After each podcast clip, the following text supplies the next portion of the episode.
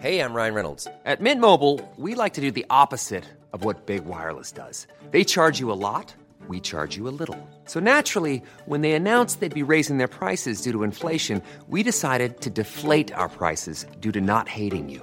That's right. We're cutting the price of Mint Unlimited from $30 a month to just $15 a month. Give it a try at mintmobile.com slash switch. $45 upfront for three months plus taxes and fees. Promo rate for new customers for limited time. Unlimited more than 40 gigabytes per month. Slows. Full terms at mintmobile.com. On nous décrit euh, comme négatif tout perturbateur endocrinien. Et je trouve qu'au niveau du contraceptif hormonal, euh, j'ai un peu de mal à comprendre en quoi ça rentre pas dans cette catégorie. Bienvenue dans Ma contraception et moi, le podcast qui tente de répondre à tes questions sur la pilule, le stérilet, les méthodes naturelles. Je suis Esther, journaliste chez Mademoiselle, et dans ce deuxième épisode, on va parler hormones. Lorsqu'on veut choisir une contraception, il y a plusieurs questions à se poser. Est-ce que je suis suffisamment assidue pour prendre un comprimé tous les jours?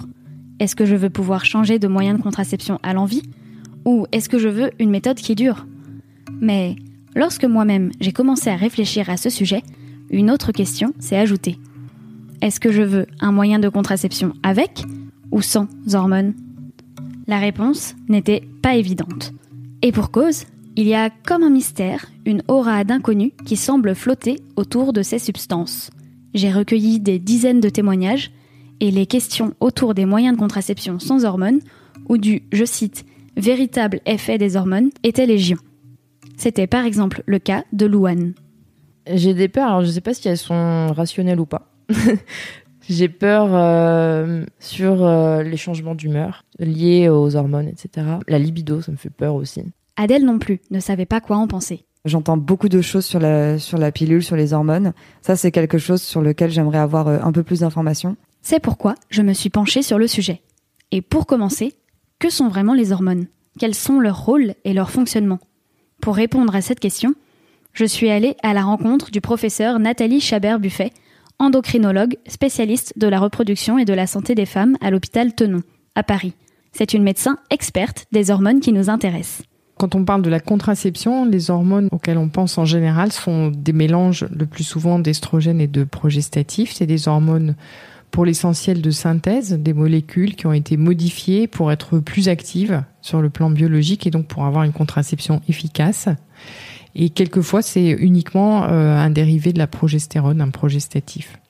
Ça, c'est pour les contraceptions au long cours. Quelquefois, on en a mis dans des dispositifs intra-utérins.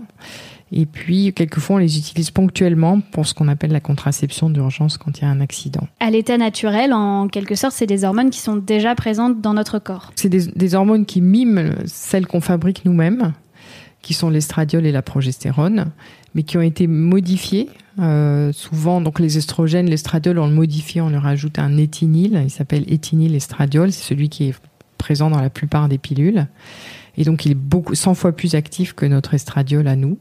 Et euh, les progestatifs sont aussi euh, modifiés par rapport à la progestérone pour être plus actif euh, à la recherche d'une contraception. Comment ça agit sur notre corps? Le système fonctionne euh, sous la, sous la direction euh, d'un d'un tout petit, une petite zone de la base du cerveau qui est euh, en gros à l'aplomb de la racine du nez, euh, à l'arrière, et qui donne des ordres donc euh, à, à l'hypophyse qui est juste en dessous et aux ovaires finalement, et qui leur donne l'impulsion pour fabriquer des oestrogènes, puis pour ovuler et ensuite fabriquer de la progestérone. Ça c'est ce qu'on appelle euh, le cycle menstruel à la fin duquel, quand on n'a pas de bébé en route, on a ses règles. Ce système-là, si on lui apporte trop d'hormones qui ressemblent à celles qu'il fabrique euh, normalement, se bloque complètement et donc euh, le, le- le petit coordinateur qui est euh, à la base du cerveau, qui s'appelle l'hypothalamus, arrête de fonctionner complètement. En gros, c'est ce que Martin Winkler expliquait dans l'épisode précédent sur la pilule, avec l'idée que cette surdose d'hormones fait croire à ton corps que tu es enceinte, et donc qu'il doit cesser d'ovuler. Donc les ovaires n'ovulent plus. Et l'avantage de ces contraceptions hormonales, c'est que quand on arrête les ovaires, du coup, on n'a plus d'hormones naturelles, mais la pilule apporte les hormones dont on a besoin pour sa santé, la santé de l'os, la santé euh, du système cardiovasculaire, euh, la santé euh, du moral, de la libido, de la sexualité, tout ce qu'on veut, fonctionne plus ou moins normalement, ça dépend des femmes, grâce au fait que ces, ces pilules apportent des estrogènes et des progestatifs. Ok, très bien. Mais ça ne me dit pas si cette surdose d'hormones peut avoir des effets négatifs sur mon corps. Face à la profusion d'articles qui disent que la pilule favorise le cancer ou qu'elle provoque des AVC, j'aimerais avoir quelques garanties. La contraception hormonale, c'est un médicament. C'est pas euh, des bonbons en sucre. Et donc, tous les médicaments ont des effets secondaires, c'est vrai. Décider de prendre une contraception, c'est mettre, prendre une balance et mettre dans un des, des plateaux de la balance des avantages et dans l'autre plateau des inconvénients. Et donc, euh, l'avantage des contraceptions hormonales, c'est qu'elles ont été, parce que c'est des médicaments, extrêmement évalués. Et donc, ce qu'on doit mettre dans les plateaux de la balance, on le connaît bien maintenant. Dans un des plateaux, il y a une extrême efficacité contraceptive sous réserve qu'on arrive à prendre la contraception régulièrement. Euh, il y a euh, une amélioration d'un certain nombre de maladies ou de situations désagréables comme j'ai mal au ventre pendant mes règles, je saigne beaucoup pendant mes règles, éventuellement j'ai de l'acné. Tout ça, ça peut être géré par ces traitements hormonaux. Et il y a aussi, on en parle moins parce que c'est pas la préoccupation d'une très jeune femme, mais ça diminue le risque de cancer de l'ovaire. Certes, c'est rare, mais ça diminue de moitié et pour très longtemps. Ça diminue le risque de cancer du côlon et de l'endomètre. Donc il n'y a pas que des inconvénients à prendre la pilule. Et le plus souvent, ça permet d'avoir une très bonne qualité de vie. Dans l'autre plateau de la balance, il y a effectivement des accidents très rares qui sont euh, les phlébites, voire les embolies pulmonaires dont on a beaucoup entendu parler au- autour de 2013. Une phlébite, juste pour que tu saches, c'est la formation d'un caillot de sang dans une veine. La plupart du temps, il faut le traiter, mais ce n'est pas dramatique. C'est quand ce caillot se détache et vient se loger dans les poumons qu'on parle d'embolie pulmonaire. Là, c'est plus urgent et potentiellement plus grave. Mais ne commence pas à hyperventiler, les risques sont minimes. Il y a très rarement des accidents vasculaires cérébraux et des infarctus, mais ça c'est dix fois moins fréquent que les phlébites qui sont déjà elles-mêmes très rares. Donc si on essaye d'avoir des gros chiffres grossiers, par exemple, prenons 10 000 femmes qui utilisent pendant un an euh, une contraception œstroprogestative. On va avoir un risque d'avoir une complication euh, de type euh, phlébite ou embolie pulmonaire pour 7 d'entre elles. Donc 7 sur 10 000 femmes qui prennent tous les jours la pilule pendant une année. Donc c'est très rare. Euh, Ces chiffres-là, ils ont été obtenus euh, sur des, euh, des cohortes où il y avait un million d'années femmes, donc un million de- d'utilisation euh, pendant une année sur un million de femmes. Donc c'est des chiffres très très très très fiables. Si on parle d'infarctus ou d'accident vasculaire cérébral, c'est dix fois moins fréquent. Donc c'est encore plus rare. On peut essayer de mettre en perspective ces chiffres-là et finalement on sait que par exemple avoir un accident de voiture c'est plus dangereux que de prendre la pilule quand on est jeune, en bonne santé et non fumeuse. Euh, par exemple, malheureusement, il y a plus de complications à, à l'occasion d'un accouchement que chez les utilisatrices de pilules, toujours jeunes, non fumeuses. En revanche, quand on utilise la pilule dans la tranche 40-45 ans et qu'on est fumeuse, là, le risque d'avoir un accident sous pilule devient équivalent à celui d'un accident de voiture et plus important que celui d'un accouchement. Tout se recoupe finalement. C'est pour cela que l'on mène un entretien fouillé, comme me l'avait déjà expliqué le docteur Laura Berlingo dans l'épisode sur la pilule. Donc on, on recherche tous ces ce qu'on appelle des facteurs de risque, dont les principaux sont l'âge, l'hypertension, le fait d'avoir un diabète, du cholestérol, le fait d'avoir une migraine, même euh, sans aura. hein. on parle beaucoup de la migraine et de la pilule.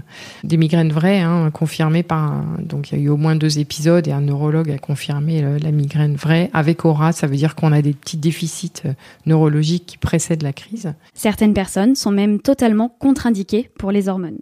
Donc il y a les, les, les femmes qui ont une migraine avec aura. Et là, c'est une contre-indication formelle à prendre des œstroprogestatifs. Mais en revanche, on peut utiliser les contraceptions progestatives, toutes. Euh, et puis après, c'est essentiellement les femmes qui ont des cancers hormonodépendants. Donc c'est très rare dans la tranche très jeune, mais ça peut arriver. Euh, et donc le cancer du sein, c'est une, contre-indication à partir du diagnostic et pour le restant de ses jours à l'utilisation d'hormones, que ce soit des estrogènes ou des progestatifs, que ce soit une contraception ou un traitement de la ménopause. Pendant que je discutais avec la professeure Nathalie Chabert-Buffet, une remarque qui avait émergé en interview m'est revenue en mémoire. On nous décrit euh, comme négatif tout perturbateur endocrinien. Donc un perturbateur endocrinien, c'est quelque chose qui va perturber le fonctionnement naturel de vos hormones. Et je trouve qu'au niveau du contraceptif hormonal, euh, j'ai un peu de mal à comprendre en quoi ça rentre pas dans cette catégorie. Du coup, j'ai posé la question. Alors c'est une très bonne question, effectivement. Alors la différence entre un perturbateur endocrinien et la contraception hormonale, enfin il y en a plusieurs.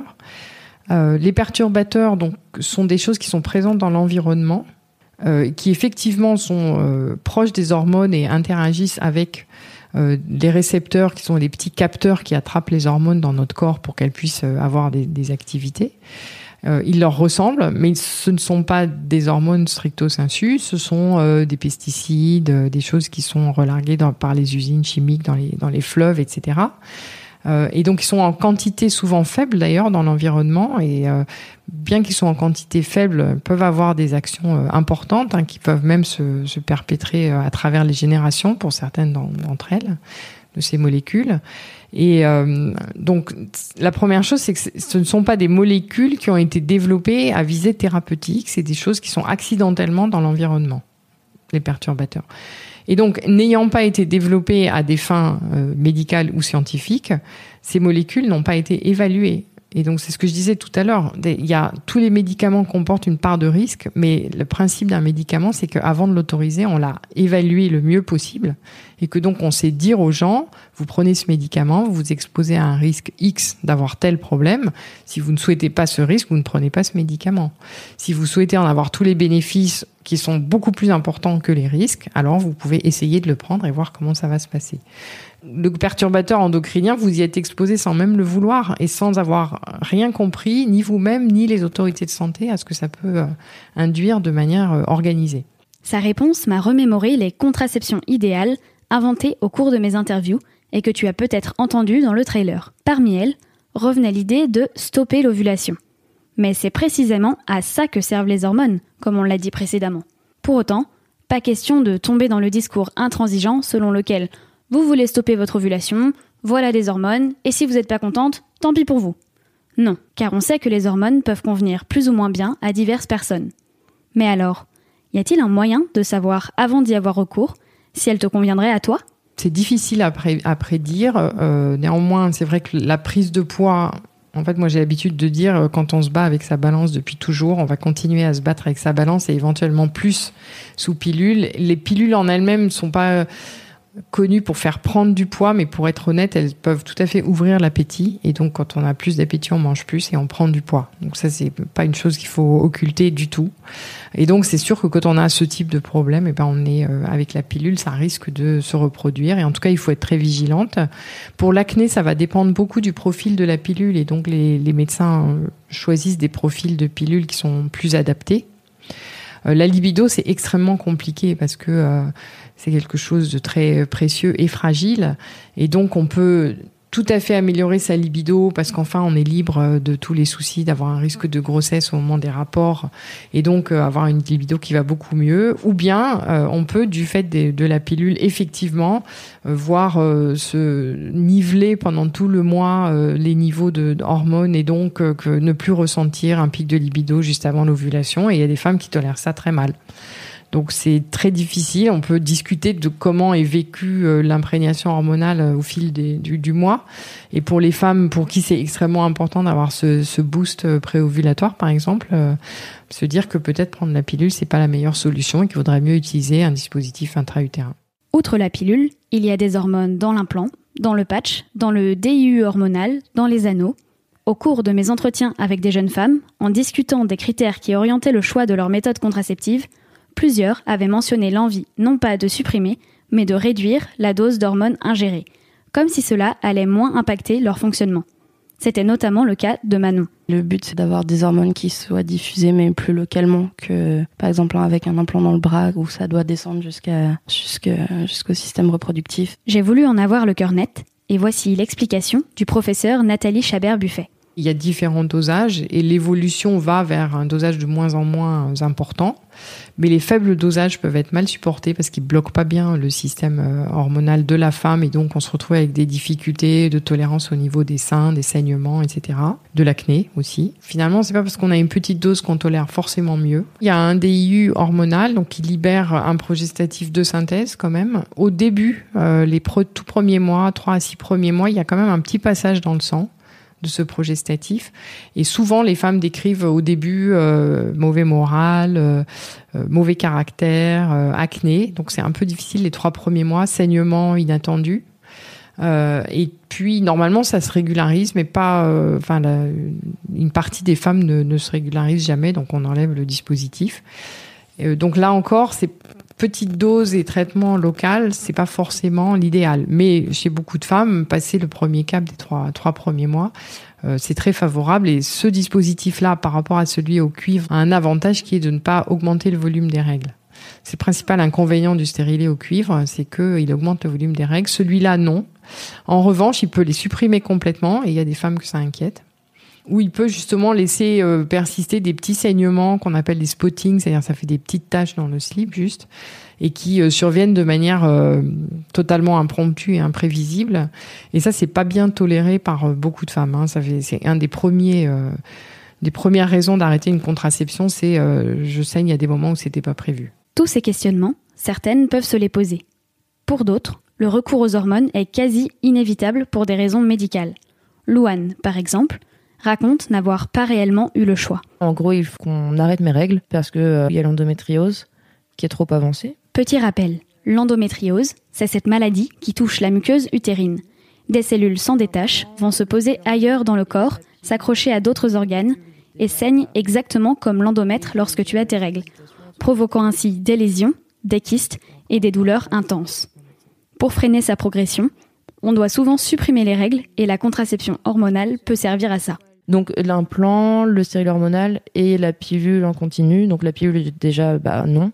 Donc je sais pas encore. Je vais en reparler, je pense, avec mon médecin. Le professeur Nathalie Chabert-Buffet m'a expliqué comment elle gère habituellement cette maladie avec ses patientes. Effectivement, ça repose beaucoup sur euh, des traitements hormonaux ou un traitement chirurgical qui est la principale alternative. Donc souvent, on passe par la, la phase euh, traitement hormonal, mais moi j'ai de plus en plus de discussions avec des femmes qui sont inquiètes hein, de, de tout ça. Donc quand c'est des douleurs qui sont supportables, on essaye de les gérer avec, euh, ça m'est arrivé vendredi dernier, euh, une association de, de relaxation, euh, de, de prise en charge ostéopathique et dentalgique simple.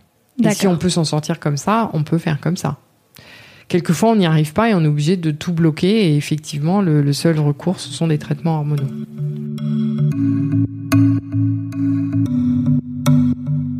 Finalement, la prise d'hormones a ses avantages et ses inconvénients.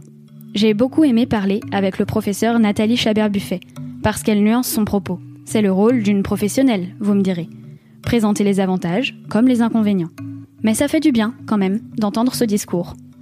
Une chose est sûre, si j'avais eu toutes ces informations dès le début, avant de choisir ma première contraception, mes décisions auraient sans doute été différentes. Mais mieux vaut tard que jamais, il paraît, non? Et puis, comme ça, toi, tu les as aussi. J'espère que ce décryptage t'aide à mieux comprendre les enjeux. Si c'est le cas, n'hésite pas à parler de ce podcast autour de toi, à nous mettre 5 étoiles et à laisser un commentaire. Spread the word, comme ils disent. En attendant qu'on se retrouve dans l'épisode suivant.